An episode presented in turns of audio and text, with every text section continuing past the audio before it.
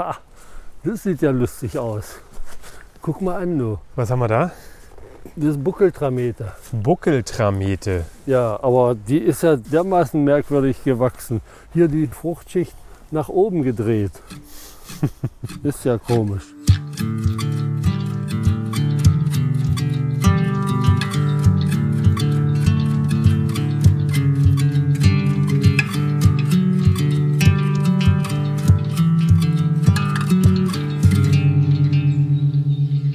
Ja, hallo und herzlich willkommen hier zu einer weiteren fantastischen neuen Ausgabe vom Pilz Podcast. Schön, dass ihr wieder dabei seid, schön, dass ihr eingeschaltet habt. Schön, dass ihr uns auf unserem kleinen Waldgang hier begleitet. Wir haben hier ganz kurz mal auf dem Weg eigentlich zu einer anderen Stelle kurz angehalten, denn wir haben hier, was haben wir hier gefunden, Wolfgang? Kannst du nochmal wiederholen? Eine Buckeltramete. Eine Buckeltramete. Die gehört anscheinend zur buckligen Verwandtschaft der Trameten. Kann man das so sagen? Ja, so ist es, ja, klar. Und du hast angehalten, weil die so ein bisschen komisch gewachsen ist hier. Ja, ganz, ganz äh, skurril, ne? ganz skurrile Auswüchse. Mit der Fruchtschicht hier nach oben gekehrt. Also ganz untypisch, aber schön. Für euch natürlich da draußen ganz kurz beschrieben. Die Porenschicht, sage ich jetzt mal, die ist jetzt umgedreht. Ne? Die ist jetzt zeigt nach oben. Ja, also teilweise jedenfalls hier. Da ist, muss irgendwas, ähm, ja, was weiß ich, ihn dazu veranlasst haben, oder sie, die Buckeltramete, Ja. solche merkwürdigen Formen auszubilden. Ne, normalerweise zeigt ja die Fruchtschicht, also die Poren nach unten, damit die Sporen schön rausfallen können. Aber das ist doch merkwürdig. ja in dem Fall äh, können die ja nicht nach unten rausfallen, die müssten ja nach oben rausfallen. Naja, wenn ein bisschen Wind vielleicht kommt, dann werden die weggepustet. Buckeltramete, habe ich auch noch nie gehört. Also das ist nun hier untypisch, aber so ähnlich ist auch die strieglige Tramete, ja, die aber auf der Oberfläche so eine strieglige Struktur hat, also so wollig, strieglich oder wie man es nennen will. Also für die Leute, die eventuell nicht wissen, was strieglich heißt, kannst du kurz erklären, was das bedeutet? Ja, hm, gestriegelt, gestrieglich, also das ist so, so fein, grob filzig, sage ich mal. Okay. Ja, wenn man so drüber streicht, das, das merkt man gleich, da ist so Widerstand da drin. Verstehe. Aber eigentlich schön. Wie so wie schön, wenn man so einen Hund striegelt oder was? schön anzufassen. Naja, mit ganz kurzem Fell vielleicht. Okay. Und sag mal, die bucklige Tramete, ist das äh, ebenso wie die Schmetterlingstramete auch ein Vitalpilz? Kann man als solchen auch gebrauchen? Äh, also bucklige Tramete ist mir jetzt auf Anhieb nicht äh, geläufig, dass die auch zu Heilzwecken oder sagen wir mal als Vitalpilz verwendet wird. Aber da müsste ich mich mal, müsste man sich mal kundig machen, weil äh, die Heilpilzgeschichte ist ja nun nicht so mein Ding, obwohl man auch ab und zu mal danach gefragt wird. Ja. Aber vielleicht ist es ja euer Ding. Ne? Also wenn ihr das schon mal ausprobiert habt, wenn ihr euch da schon mal einen Tee von gemacht habt, wenn ihr eventuell wisst, ob das als Vitalpilz zu gebrauchen ist, dann schreibt uns doch gerne einfach mal eine E-Mail an info.pilzpodcast.de. Da würden wir uns auf jeden Fall über eure Nachrichten freuen. Naja, das kann man ja auch mal in der Literatur nachlesen. Das stimmt, aber es ist ja mal interessant, wenn Leute das schon mal ausprobiert haben. Vielleicht gibt es ja Leute, die schwören da drauf oder so. Ja, Trinken mal naja, einmal in der Woche irgendwie einen buckligen. Trametentee oder so. kann ja sein. Und es tut ihrem Magen gut. Kann, kann, ja, kann ja alles möglich sein, weiß man ja nicht. Ja, aber da, man muss ja natürlich auch dran glauben, dass einem das hilft. Ja, das ist klar. So, was haben wir hier für eine Tramete? Sozusagen. Das ist Schmetterlings. Das ist die Schmetterlingstramete. Ja. Cowboy-Kaugummi. ja, die ist ja unverschämt variabel in der Ausfärbung. Immer sehr schön. Hier mal ganz dunkel. Ja, schön ist sie, ne? Ja, da werde ich gleich mal ein paar mitnehmen vielleicht. Für einen Tee? Ja, werde ich mal ausprobieren. Habe ich bisher noch nie probiert. Aber die Schmetterlingstramete hat ja eine ganz große oder soll eine ganz große Bandbreite haben von vitalisierenden und gesundheitsfördernden Stoffen. Ne? Also Ich zähle es mal auf, ja? damit du weißt, wofür du das alles verwenden kannst. Ja, während du das aufzählst, äh, mache ich mir so ein Stück von der Schmetterlingstrameter ab und stecke mir das mal in den Mund. Ja, mach das. Und äh, genieße die Stoffe, die du mir gleich mitteilen wirst. Na, die Stoffe selbst, wie die heißen, weiß ich nicht. Aber sie soll einmal immunstimulierend sein, ne? das ist immer gut. Ja, merke ich gerade schon. Antifungal, also du kannst da gegen Pilzerkrankungen im Körper, Aha. antibakteriell Oh, die ist schon bisschen hart sowieso, hier. antiviral. Mhm. Ne? Bei, bei Herpes soll die gut sein oder auch HIV. Okay. Das heißt, wenn ich Herpes habe, dann lege ich die auf den Herpes rauf oder kau die dann oder was? Tja, Was mache ich damit? Das äh, Oder bereite mir einen Tee zu? wahrscheinlich von innen, von innen wirksam, ne? Okay. denke ich mal. Aber man kann es ja auch vielleicht mal Lippenherpes oder so, kann man ja dann vielleicht, wenn Oder du das kaust, immer mal mit der Zunge rüber. Oder vielleicht eine Tinktur draus machen oder so? Ja, ja, ist denkbar. Also äh, oftmals werden die ja dann auch als äh, Pillen verkauft oder als Pulver, was weiß ich. Da ist, das ist ja das große Geschäft. Ja. Oder werden ja große Geschäfte mitgemacht. Antitumoral soll sie auch wirken. Mhm. Also wie gesagt, viele, viele positive Effekte. Und ähm, deswegen, obwohl ich nicht gerade unter irgendwelchen Sachen leide, die ich hier aufgezählt habe, Es ist ja auch vorbeugend. genau, also vitalisierend oder ja, äh, als Vitalpilz nehme ich das jetzt mal. Meinen Tee draus machen, denn man kann ja wahrscheinlich nicht unbedingt die Krankheiten damit direkt heilen, aber als unterstützend oder zur Unterstützung bestimmter Krankheiten ist es sicherlich nicht verkehrt, sich da mal ein bisschen mit zu versorgen. Mit zu stärken, den Körper zu Ja. stärken. Das Quietschen, was ihr gehört habt, das sind nicht meine Knochen oder Wolfgangs Knochen, das ist das Geräusch, wenn man die Ja. Schmetterlingstrameter abschneidet. Ja, ich, ich werde mal, wir werden ja noch mehr finden, dann können wir vielleicht mal die ganze Bandbreite des Farbspektrums mal sehen. Die ist ja hier, wie du schon gesagt hast, so ein bisschen dunkler, ne? hat diesen typischen weißen, weißlichen, Ja. cremefarbenen Rand. Ja, die, die ist immer so zoniert ja, und das geht von weiß bis über braun und schwarz und so rötlich, gelbe Strukturen. Einfach schön. Ja, stimmt. Und Schmetterlingstramete, der Name ist wahrscheinlich daher rührend, dass die einzelnen, ja, ich sag mal, Teile des Pilzes wie so ein Schmetterlingsflügel aussehen. Naja, das Mit könnte, Fantasie. könnte man denken und vielleicht auch wegen der, wegen der Färbung oder so, keine Ja. Ahnung, Okay. woher der Name stammt.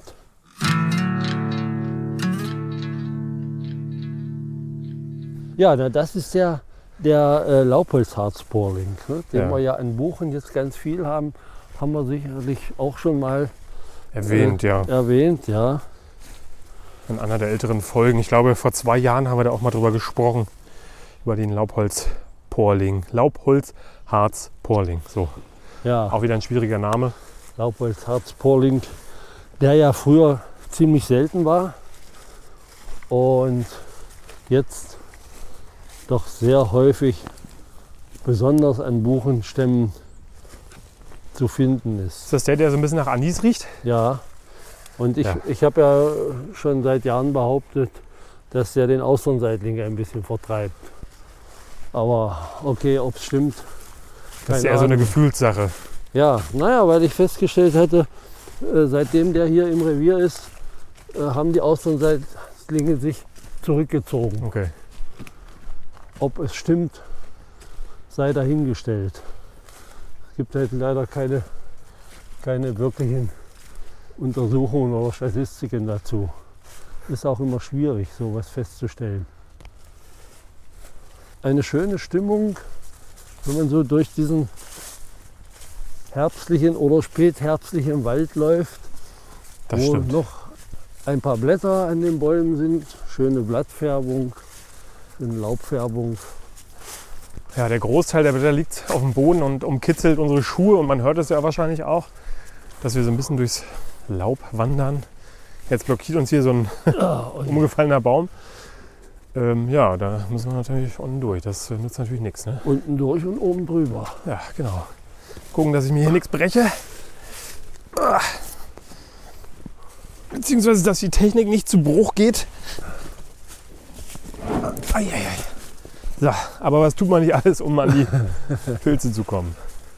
Ja, wir haben ja noch gar nicht darüber gesprochen, was wollen wir denn heute überhaupt ein bisschen ins Auge nehmen? Was, was suchen wir denn? Naja, wir suchen natürlich alles. Wir suchen alles, okay. Aber äh, wir lassen uns einfach überraschen, was da vielleicht jetzt noch unterwegs ist. Um diese Zeit ist natürlich schon bei vielen Myzelien die Winterruhe eingekehrt. Einmal, weil es langsam kühler wird, aber das hielt sich ja bisher in Grenzen. Zum anderen aber vor allem, äh, weil die Myzelien sich verausgabt haben und jetzt erschöpft sind und äh, Pause brauchen. Das heißt, es geht also nicht ins Unendliche, dass so ein Myzel einfach weiterhin Fruchtkörper ausspuckt. Nee, nee, nee. Also nun war es ja im Oktober sehr warm, außergewöhnlich warm. Und da haben manche orakelt, naja, jetzt äh, ist ja wieder Sommer so ungefähr. Jetzt müssten ja eigentlich die Pilze wieder wachsen. Ja, aber das ist weit gefehlt. Ja. Also äh, man kann vom, von einem Apfelbaum nicht erwarten, dass wenn die Äpfel abgepflückt sind, dass sie dann gleich wieder neue dran, dran machen, ne, dran äh, sich entwickeln. schön wär's. Es, es kommt schon mal vor, dass so im Herbst noch mal ein Apfelbaum ein paar Blüten treibt. Ne? Also richtige Blüten.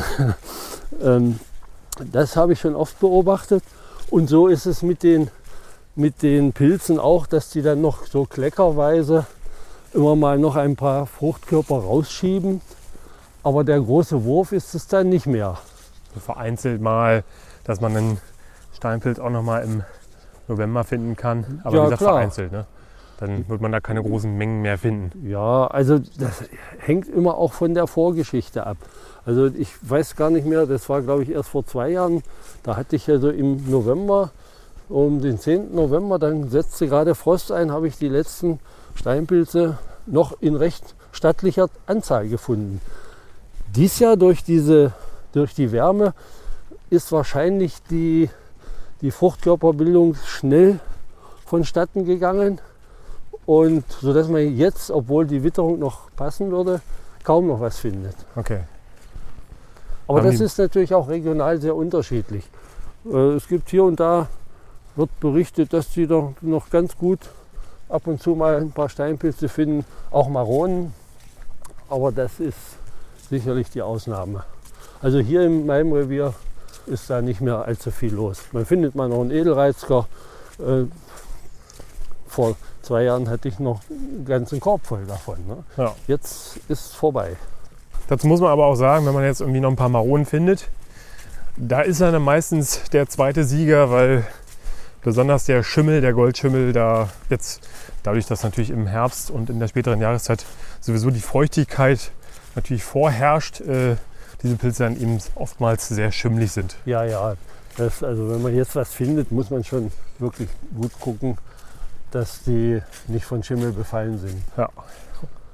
Und wir haben es ja schon oft genug gesagt, ne? auch nicht da die Stücken wegschneiden, die da vom Schimmel befallen sind, sondern der komplette Pilz ist ja dann befallen. Die Bezilien sind ja dann schon durch den Pilz gezogen, auch wenn man es nicht sieht. Da also da den ganzen Pilz weglegen und lieber Ja, nicht mitnehmen. ja, ja, auf jeden Fall. Man muss nicht unbedingt das Risiko eingehen, wegen eines Pilzes sich eine Lebensmittelvergiftung zuzuziehen. Nee. Ja, wir sind hier so ein bisschen in einem Wald unterwegs, wo der vorherrschende Baum die Buche ist, bis jetzt jedenfalls. Und ja, vielleicht könnt ihr euch schon denken, auf was für Pilze wir da Aussterben, äh, aus sind. Ich glaube, für Austernseitlinge, es gibt sie schon. Ich habe ja selber schon welche verspeist. Aber das ist noch insgesamt ein bisschen früh. Da ist sicherlich noch nicht allzu viel zu machen. Also ich habe ja auch schon welche gefunden, die Mhm. waren auch schon durch. Hm? Und von anderen habe ich auch schon gehört, dass sie welche gefunden haben. Also wie du schon sagst, vereinzelt wird man sie wohl schon finden, aber der große Wurf wird es wahrscheinlich noch nicht. Nee, das denke ich auch. Wir hatten ja im letzten Jahr hatten wir ja ganz, war ja ein gutes, guter Austern, Seitlings, Winter. Ja, kriegen wir jetzt ja wahrscheinlich öfter, wenn es so mild ist. Ja, Und äh, das war doch auch erst später. Also erst im Dezember ging das richtig los. stimmt, ich erinnere mich. Ja. So zu Weihnachten. Auch hielt lange an, bis in den Januar, sogar in den Februar hinein. Guck mal, hier haben wir auch noch einen, noch einen Knollenblätterpilz, den narzissengelben Wulzling. Die Der- sind dieses Jahr auch sehr, Sehr sehr, häufig. häufig. gewesen. Ja. Ja. Haben sie auch viel gefunden. ja. Was mir immer auffällt, was jetzt auch hier auffällt, wenn wir immer über Goldschimmel und so und Schimmel sprechen, also bei denen zum Beispiel ist mir das noch nicht aufgefallen. Generell bei Wulstlingen, dass sie von Schimmel befallen sind, nicht so häufig, oder? Ja, das stimmt. Wenn du sagst, ich habe da nie, also nie wirklich drauf geachtet, aber es fällt einem ja oft auf, ne? wenn da so äh, der weiße Schimmel oder später dann gelb, das, davon werden hauptsächlich die Röhrlinge Ja. befallen. Allen voran die Rotfußröhrlinge, so in der Reihenfolge dann die Maronen und dann äh, auch Steinpilze werden davon befallen. Oder auch mal ein Hexenröhrling. Aber am auffälligsten, wie gesagt, bei den Rotfußröhrlingen. Ja.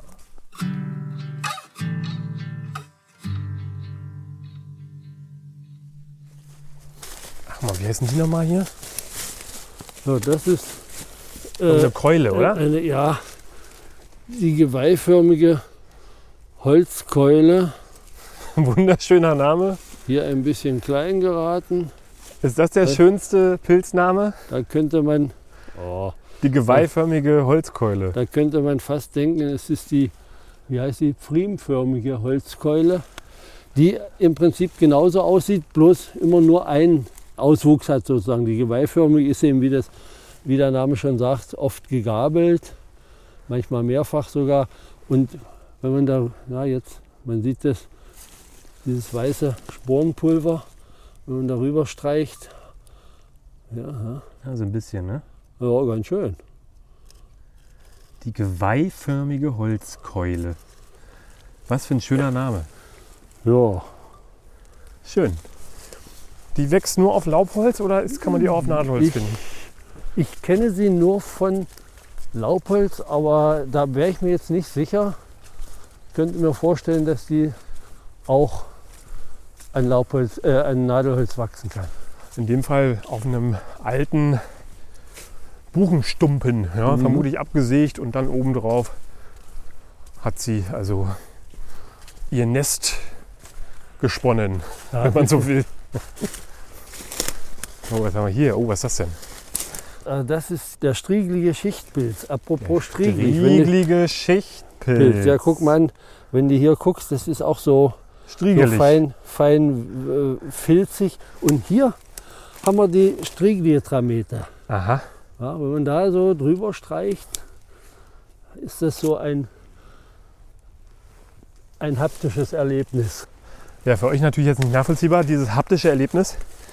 Ich kann es ja mal versuchen zu beschreiben, während ich drüber streiche. Ja, Oh ja, das ist so wollig ein bisschen, sehr weich. mhm. Man kann schon sagen striegelig, ja. ja. Das ist okay. schön. Das ist wirklich auch, fühlt sich gemütlich an. ja, ist äh, so beruhigend. Das Mhm. stimmt, ja. Ja, wenn man jetzt schon nichts Essbares mehr findet, dann muss man eben auch die haptischen Erlebnisse mitnehmen beim Na Pilzesammeln. klar, Oder man, beim Pilze suchen. man kann sich ja doch auch mal, man man muss ja nicht nur immer ans Essen denken. Das stimmt. Man kann sich einfach auch mal an der Schönheit der Natur und an der Schönheit der Pilzen erfreuen. An der Striegeligkeit der Natur. Genau.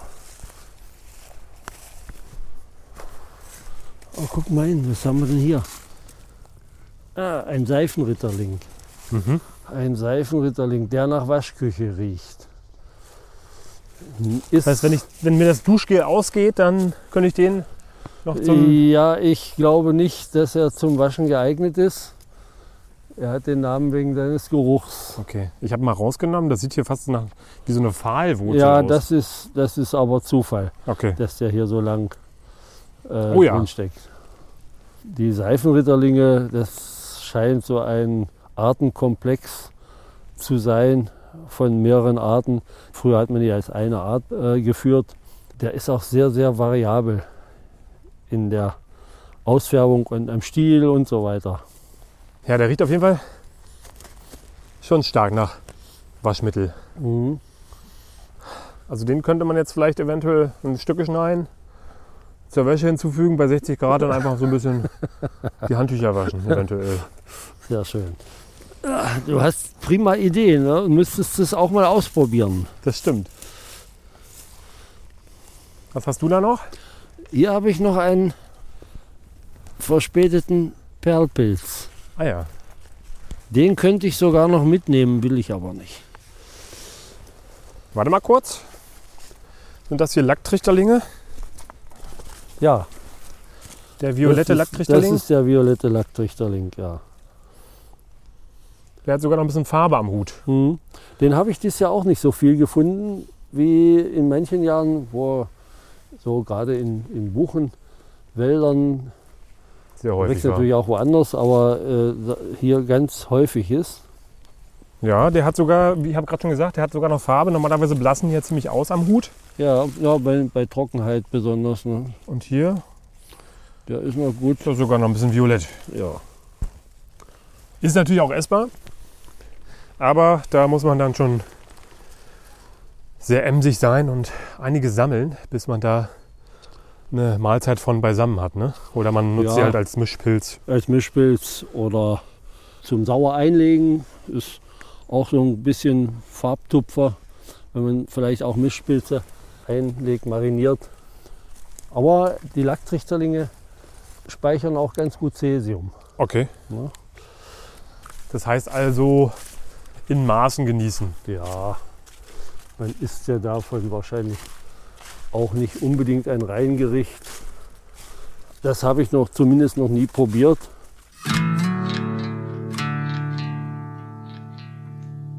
Wenn man der Leberreichling, wächst der denn um diese Zeit noch? Äh, Ich glaube nicht. Okay, der Also ist auch durch. es wäre nicht ausgeschlossen, aber das ist vorbei, denke Okay. ich mal. Obwohl der doch ein bisschen länger äh, später im Jahr wächst als der Schwefelporling. Der Schwefelporling findet man ja schon so ab Mai, wenn es gut läuft. Mitte, Ende Mai. Ja, bei dem ist ja mal sehr auffällig, dass der mehrere Schübe hat im Jahr.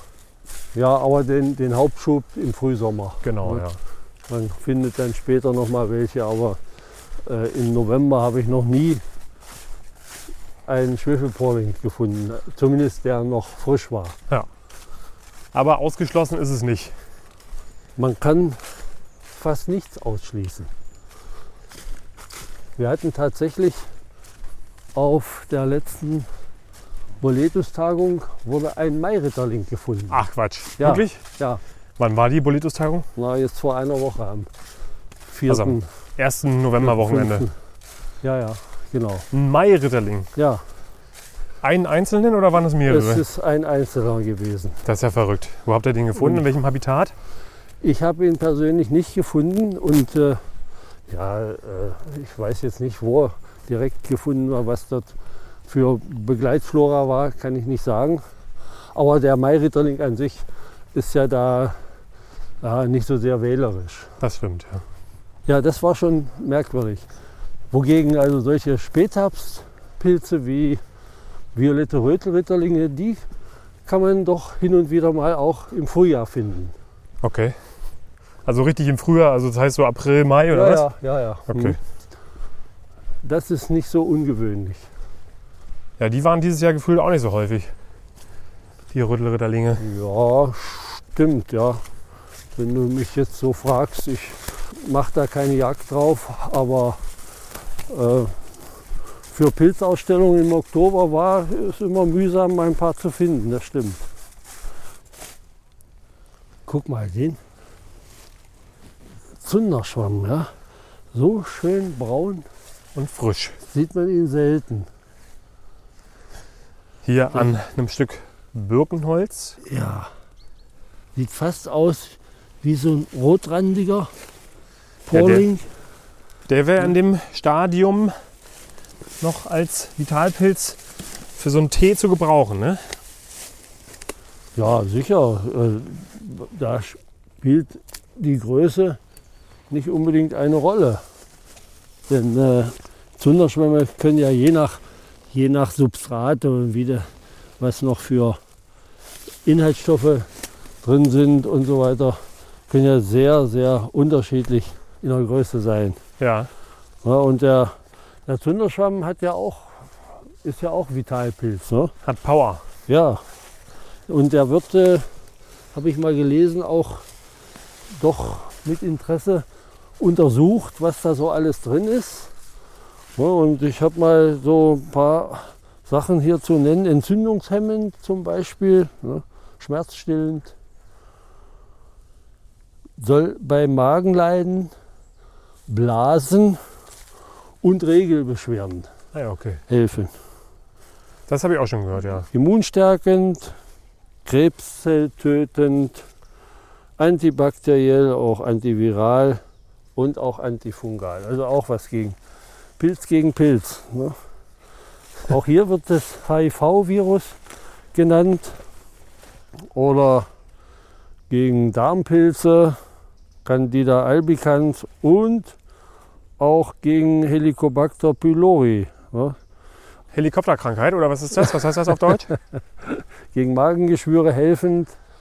Ja, das- also man kann sich eigentlich nichts Schlechtes antun, wenn man solche Pilze verarbeitet zu Tee und so weiter.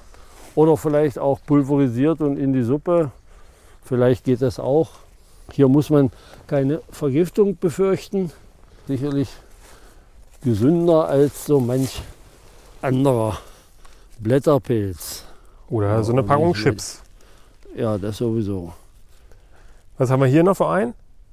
Was ist das für ein Kollege hier? Das, das ist Panellus dipticus. Ähm, Ich habe es mir fast gedacht, aber sag der nochmal auf Herber, Deutsch. äh, Herber Zwergknäueling Aha.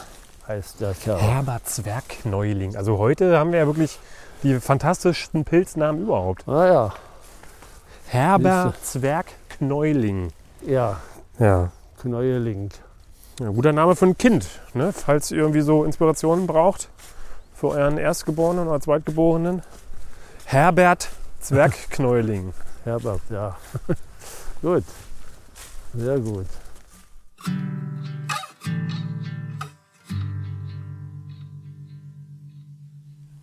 Ja, Wolfgang, machen wir so einen kleinen Break hier an der Stelle, dann geht es nächste Woche weiter mit unserem kleinen Waldgang. Hat mir wieder sehr viel Spaß gemacht. Und ich sag mal, wenn es euch auch Spaß gemacht hat, ja, dann lasst uns das auch gerne wissen. Entweder bei Instagram, indem ihr einfach Pilz-Podcast sucht und uns da mal eine Nachricht schreibt und uns folgt natürlich auch. Oder einfach eine E-Mail an info.pilzpodcast.de, wenn ihr Fragen habt. Wir sammeln das dann immer und dann machen wir irgendwann mal wieder so eine schöne Fragenfolge draus, ne, wo wir eure Fragen beantworten. Und was ihr natürlich auch mal gerne machen könnt, ist uns bei Spotify oder bei iTunes 5 Sterne geben, so eine kleine Bewertung da lassen, vielleicht auch mal einen Kommentar schreiben. Das hilft uns sehr, dass wir auch von anderen Leuten gefunden werden. Da sagen wir schon mal Danke.